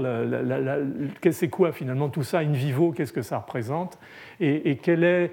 en réalité, c'est une des grandes questions qui se posent actuellement, la validité euh, in vivo et, la visibilité finalement in vivo de ces phénomènes qui ont été disséqués de façon euh, spectaculaire par les outils moléculaires et, les outils d'imagerie euh, dynamique tels qu'on en dispose actuellement. Donc la prochaine grande étape, je ne suis pas en train de dire que tout ça n'est pas utile in vivo, hein, ne, vous méprenez pas sur mes propos, mais la prochaine étape est bien entendu d'essayer de prendre tous ces modules in vitro et, de les reporter dans un système plus global in vivo pour essayer de voir à quelles étapes tout ça euh, euh, est concerné. Alors, pour avancer et, terminer, en fait, euh, je vais essayer de vous montrer très rapidement l'autre pathway ce sera un petit peu, ce sera plus rapide de toute façon, euh, qui est celui de, l'échappement. Donc là, je pense que j'ai essayé de vous dresser un petit peu un tableau de, ce que les bactéries pouvaient faire avec euh, la maturation de la voie endosomale. Qu'est-ce qui se passe finalement si une bactérie rentre, échappe à sa vacuole en détruisant cette euh, membrane vacuolaire, souvent par des enzymes, en particulier des phospholipases ou bien par des toxines, des hémolysines, et échappe dans le cytoplasme. Donc je vous ai dit que jusqu'à présent on pensait que c'était euh, finalement une façon très intelligente de procéder. Il s'avère très récemment que euh, les choses sont peut-être pas aussi simples pour une bactérie pour survivre euh, dans un compartiment cytoplasmique. Car en fait, il existe dans le cytoplasme, dans le cytosol cellulaire, un système qui commence à être véritablement bien connu maintenant, qui a été surtout défini initialement chez la levure, chez Saccharomyces, qui est le système de l'autophagie, qui est en fait un système qui est induit en conditions de stress, puisque quand une cellule est stressée, soit qu'elle manque de nutriments, soit qu'elle est euh, dans des conditions de, stress anaérobique, euh, de stress acide ou autre, elle va bien entendu euh, avoir des, perturbations dans, ces pathways d'expression de, protéines, on va avoir des agrégats moléculaires, euh, les mitochondries vont souffrir. Donc euh, il y a deux solutions. Soit la cellule n'assume pas ces modifications brutales et elle meurt, de nécrose ou d'apoptose, soit elle est capable de générer un système qui va permettre d'épurer ces structures, ces organites, ces agrégats euh, disons, impurs, euh, qui ne sont pas partie de la physiologie cellulaire, et s'assurer euh, une meilleure santé si par hasard les conditions environnementales s'améliorent. Donc il y a un problème de, survie dans une période donnée.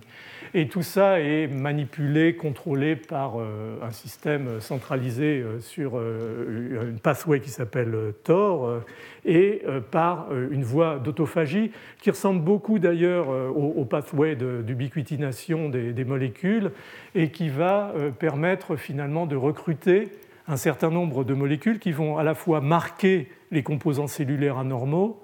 et recruter, c'est ce qu'on appelle le séquestosome, euh, des membranes ou des doubles membranes qui vont embrasser euh, ces structures anormales, ces mitochondries mourantes par exemple ici, et les fusionner avec des lysosomes et assurer une fusion phagolysosomale classique telle qu'on la connaît ou telle que je vous l'ai montrée antérieurement. Alors on a des molécules comme euh, ATG5 par exemple, ATG12, euh, qui vont assurer euh, de façon précoce, après s'être associées à ces composants anormaux, recruter par exemple ATG8, qui, ce qu'on appelle LCR3, qui va lui-même former un complexe qui va assurer le recrutement d'autres molécules, et, tout ça va permettre la reconnaissance par l'intermédiaire de phénomènes d'ubiquitination. Donc un système très complexe qui va recruter des membranes dont on pensait initialement qu'elles venaient du réticulum endoplasmique. En fait, il semble que l'autophagie soit pas très regardante et que toute membrane, qu'elle vienne du Golgi, du réticulum, euh, éventuellement même des mitochondries, euh, est bonne à prendre. Et donc un système extrêmement sophistiqué d'activation, de recrutement, je n'ai pas le temps de rentrer dans les détails, encore une fois, vous aurez les éléments, euh, qui permet la formation de ces doubles membranes. Et en fait, on a une question qui se pose, c'est comment peut-on reconnaître la souffrance ou les anomalies de surface d'un corps étranger dans un cytoplasme de manière à recruter euh, cet appareil d'autophagie? Euh, sur les mitochondries, qui est un des modèles les mieux connus, on sait par exemple que si un récepteur de la mitochondrie, euh, comme Pink1 ici, souffre, il va recruter une ubiquitine ligase qui s'appelle la parkine, qui va ubiquitiner à côté un canal à transfert de protons, de cations qui s'appelle VDSE1, et à partir de là, l'ubiquitination va recruter d'autres molécules, y compris le séquestosome, qui va rassembler ces, ces membranes d'autophagie. Et au fond, c'est ce que je vous disais au début très rapidement, une, mitochondrie qui souffre, euh, c'est un organelle ou un organite intracellulaire qui libère euh, des molécules d'alarme, euh, éventuellement son ADN, qui va être perçu à l'intérieur du cytoplasme par des molécules spécifiques de, de la reconnaissance de l'ADN, par exemple, ou qui va libérer du cytochrome C, qui va activer des caspases comme caspase 9. Donc une mitochondrie qui souffre violemment sans être exclue du système, c'est une mitochondrie qui va entraîner la mort de la cellule. Donc, quelque part, on pense, compte tenu de l'origine bactérienne des mitochondries, que les bactéries intracytosoliques, en réalité, celles qui peuvent échapper, euh, une salmonelle CIF-A ou une Shigella ou une Listeria, sont reconnues en fait comme des mitochondries anormales et vont stimuler le processus d'autophagie pour être euh, éliminées. En tout cas, c'est un raccourci un peu simplet, mais qui probablement traduit la réalité. Et depuis, disons, le début des années 2000, en particulier 2004, on a vu apparaître un certain nombre de, travaux euh, dans la littérature, euh, en particulier euh, de groupes japonais, comme ici le, travail du, groupe de, Yoshimori, je crois qu'il est à Tokyo, Yoshimori, qui montrait, par exemple, la première exemple, ça a été Streptococcus, le streptocoque bêta-hémolytique du groupe A, ce qui s'appelle GAS ici. Je passe très rapidement pour vous montrer simplement que le streptocoque rentre dans la cellule,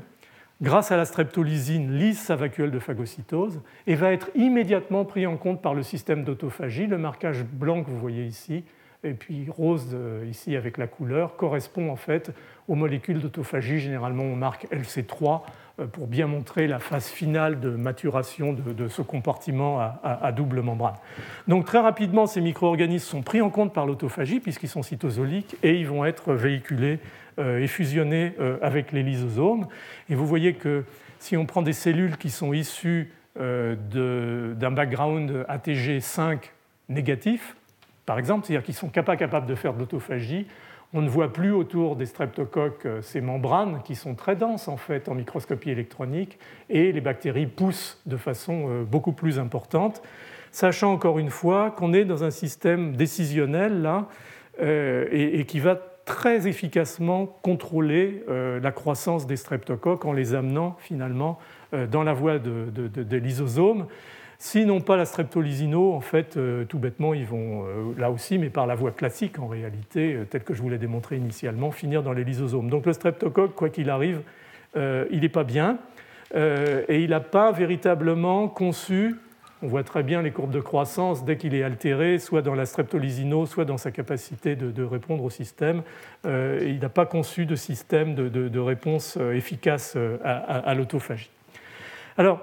on, s'est demandé beaucoup jusqu'à l'année dernière, en réalité, euh, là c'était une, revue finalement de, Beth Levin qui est un tout petit peu en retard par rapport à ça, quelles pouvaient être les molécules adaptatrices, c'est-à-dire comment, euh, bon, on a vu un peu le système, l'ubiquitination pour la mitochondrie qui souffre, qu'est-ce qui se passe au niveau des bactéries quand elles sont nues finalement dans, le cytoplasme, et il y avait toujours cette molécule orange là qui est euh, point d'interrogation, c'est-à-dire qu'est-ce qui vient assembler tout ça euh, à la surface de, la bactérie et mettre en place euh, le circuit d'autophagie. Alors il y a eu, je crois que c'est l'année dernière où il est sorti en, non, il est sorti en juillet 2011, hein, c'est très récent, euh, le papier du groupe d'Ivan Ditchik à, Francfort, qui, est un spécialiste de l'autophagie dans, dans, un tout autre domaine et qui a montré de façon très vraiment très élégante qu'une molécule qui s'appelle l'optinurine, qui est une molécule qui était connue jusqu'à présent à partir de maladies génétiques comme le glaucome congénital ou, la sclérose latérale amyotrophique, euh, ces, maladies ont des mutations dans l'optinurine, mais les fonctions n'étaient pas très très bien connues. Et ce que euh, Ivan, le groupe d'Ivan a, démontré, en fait, pour, pour simplifier, c'est qu'en réalité, l'optinurine est probablement une des molécules adaptatrices très très importantes il l'a fait dans le modèle salmonelle CIF-A qui, comme je vous l'ai montré tout à l'heure, euh, échappe dans le cytosol puisque la genèse de la membrane se fait de façon euh, incorrecte. Et donc l'optineurine après phosphorylation euh, par, en sérine 177 par euh, TBK1, qui est une, kinase qui est d'ailleurs induite par le lipopolysaccharide, donc ça, reste tout ça dans un contexte inflammatoire. L'optineurine va se, lier dans sa forme phosphorylée ici en fait à la surface de la bactérie qui a en fait été soumise à, une ubiquitination qui d'ailleurs porte sur probablement beaucoup de, de, protéines de la surface membranaire de bactérienne, ce sont des protéines étrangères elles subissent tout naturellement l'ubiquitination pour être éventuellement euh, dégradées. Donc là, l'optineurine va venir se fixer dans sa forme phosphorylée euh, sur ces molécules d'ubiquitine et va assurer la transition euh, vers la liaison de LC3 et la formation de la vacuole d'autophagie. Donc tout doucement, là aussi, comme dans les compartiments vacuolaires, on voit se définir une espèce de, biologie cellulaire très précise des étapes de prise en compte des micro-organismes euh, dans, euh, euh, dans, le cytoplasme. Alors, je terminerai juste en, deux mots ou en trois par Shigella pour vous montrer pour un, pathogène qui est un pathogène intracytosolique par, définition, puisque très rapidement il rompt sa vacuole de phagocytose. on a un système, j'en ai déjà parlé, qui permet la mise en place d'un appareil de sécrétion de type 3 avec des effecteurs moléculaires qui permettent à la bactérie de rentrer, puis de rompre la vacuole de phagocytose. Et une fois que la bactérie est dans le cytoplasme, simplement vous focalisez sur deux molécules, une qui s'appelle ICSA et une autre qui s'appelle ICSB. C'est facile, ICSA et B. Euh, et bon, ça je passe parce que j'en avais déjà parlé euh, la, dernière fois. Euh, la bactérie par l'intermédiaire de son appareil de sécrétion de type 3, va rompre la vacuole de phagocytose. Et vous voyez ici cette vacuole de phagocytose en rupture, cette membrane qui souffre. On la marque très très bien par une molécule qui s'appelle galectine 3. Donc les bactéries là sont vraiment maintenant libres dans, le cytoplasme. Et on peut même, euh, par des manips de, en vidéomicroscopie, euh, avec des systèmes de marquage, définir exactement le, timing euh, de, cette rupture de la vacuole de phagocytose. Mais dès que la bactérie est rentrée dans le cytoplasme, elle peut bouger, et ça grâce à cette molécule ICSA, qui en fait, par des résidus riches en glycine, fixe euh, une molécule dont je vous ai parlé la dernière fois, qui s'appelle NWASP, qui va en fait s'activer, recruter une autre complexe moléculaire dont j'avais aussi parlé, qui s'appelle le complexe ARP2-3, et assurer la nucléation de l'actine. Et la bactérie va en fait, là dans cette cellule en bas à gauche, c'est de cellules qui expriment de l'actine fluorescente, la bactérie va en fait bouger dans la cellule, vous voyez, et va former éventuellement des, des protrusions et dans le contexte d'une monocouche cellulaire de cellules épithéliales, les cellules ici expriment la GFP, donc elles sont vertes, vous voyez qu'elles bougent et elles passent d'une cellule à l'autre, donc elles vont assurer ce, processus de colonisation et de passage de cellule à cellule qui va permettre à Shigel d'être finalement une bactérie entéro-invasive au niveau de l'épithélium intestinal. Donc vous voyez à peu près le schéma, et c'était là-dessus qu'on vivait en gros euh, dans la fonction de cette molécule ICSA, c'est-à-dire la bactérie échappe, donc échappe euh, aux fusions phagolysosomales et ainsi de suite, et grâce à sa liberté de manœuvre et à cette motilité liée à la polymérisation de l'actine, elle peut euh, s'amuser dans la cellule et surtout passer d'une cellule à l'autre, rompre encore les membranes et, ainsi de suite. En réalité,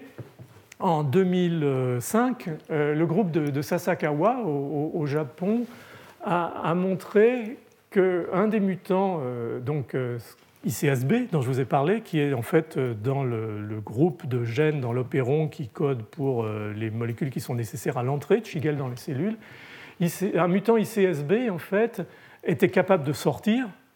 de, sa vacuole de phagocytose, mais très rapidement était pris en charge par ces, ces membranes très très denses qui en fait euh, étaient euh, identifiées comme euh, des membranes d'autophagie.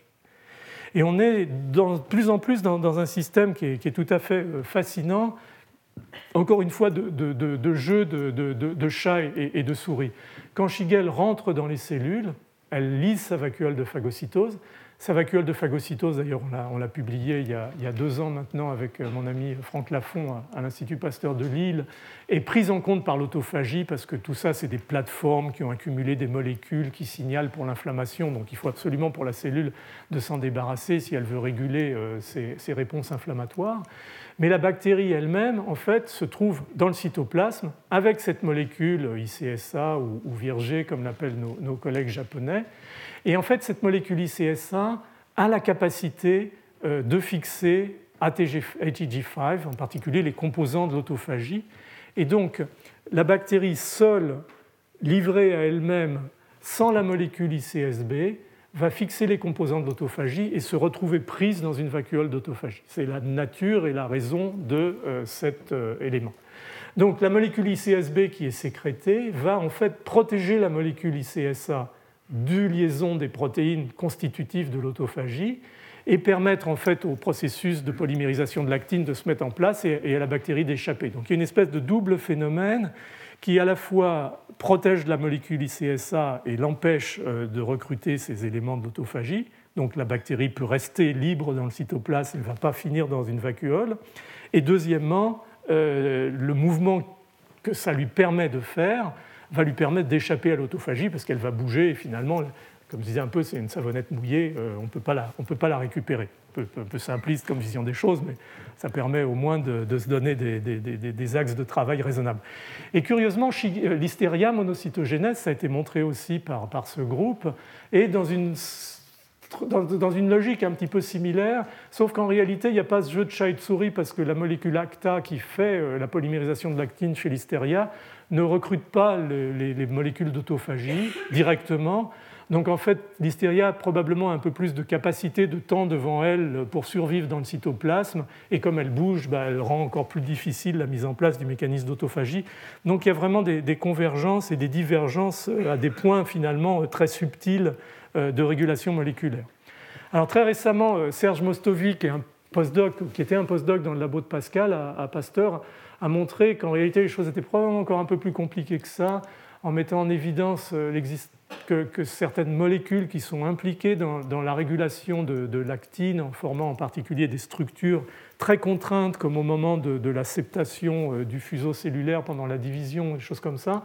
euh, cette molécule s'associait en fait à la surface de, l'hystéria sans avoir énormément d'effet, mais beaucoup à la surface de, Schigel, et, et formait une espèce de système d'encagement donc on ne sait pas encore très bien finalement quel est son rapport euh, direct avec l'autophagie, mais on sent bien qu'il y a peut-être la convergence de plusieurs processus moléculaires qui permettent finalement de, piéger les bactéries dans un néocompartiment qui se forme autour de ces composants qui sont finalement considérés comme des composants étrangers.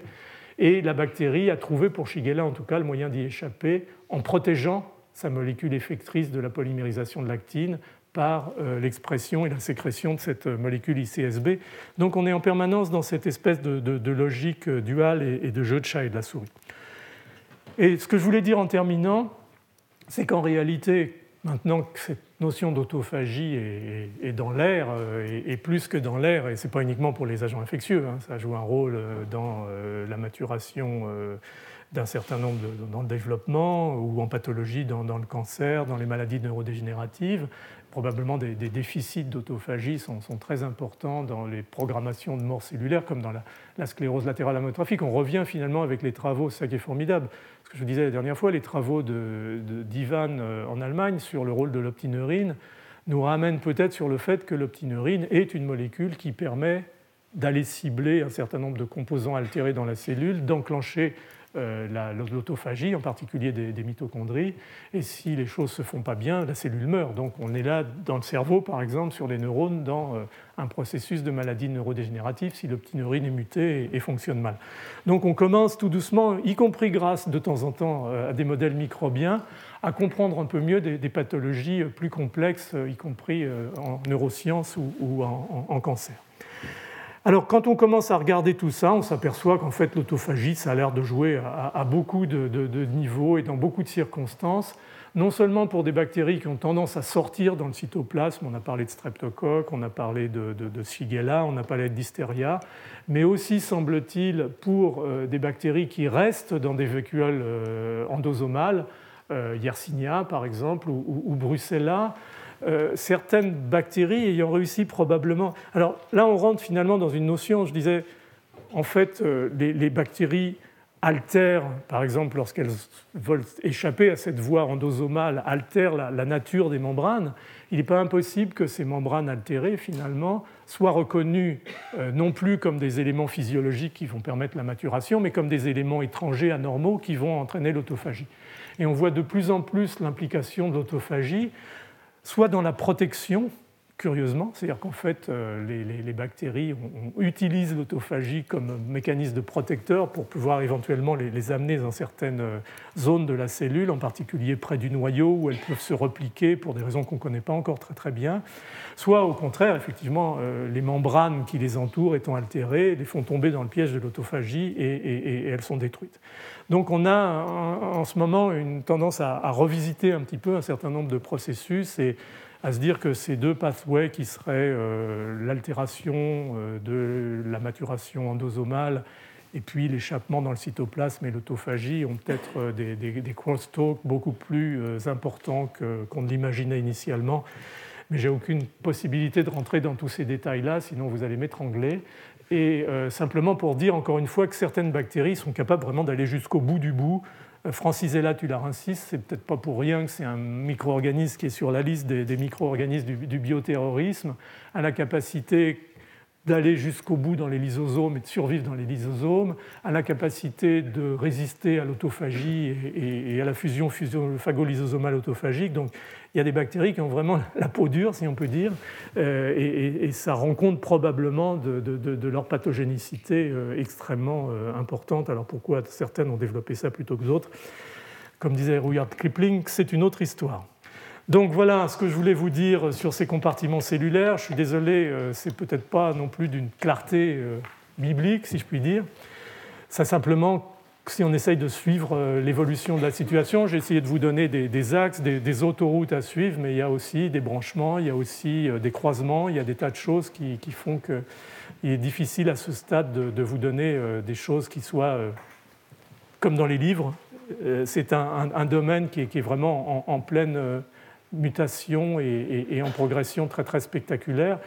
qui a des intérêts aussi, bien entendu, en termes de thérapeutique. Hein. Si on comprend euh, comment se font ces phénomènes de maturation, on peut empêcher une bactérie de faire maturer un compartiment et, l'envoyer là où elle ne veut pas aller, euh, ce qui pourrait être,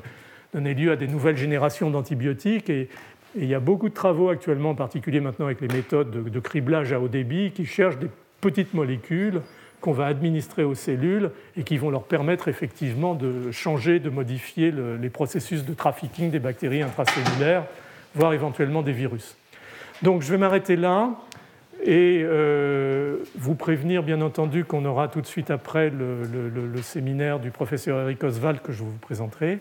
Euh, si vous avez des questions, euh, elles sont les bienvenues et éventuellement on fait un petit break de quelques minutes. Voilà. Retrouvez tous les contenus du Collège de France sur www.colège-2-france.fr.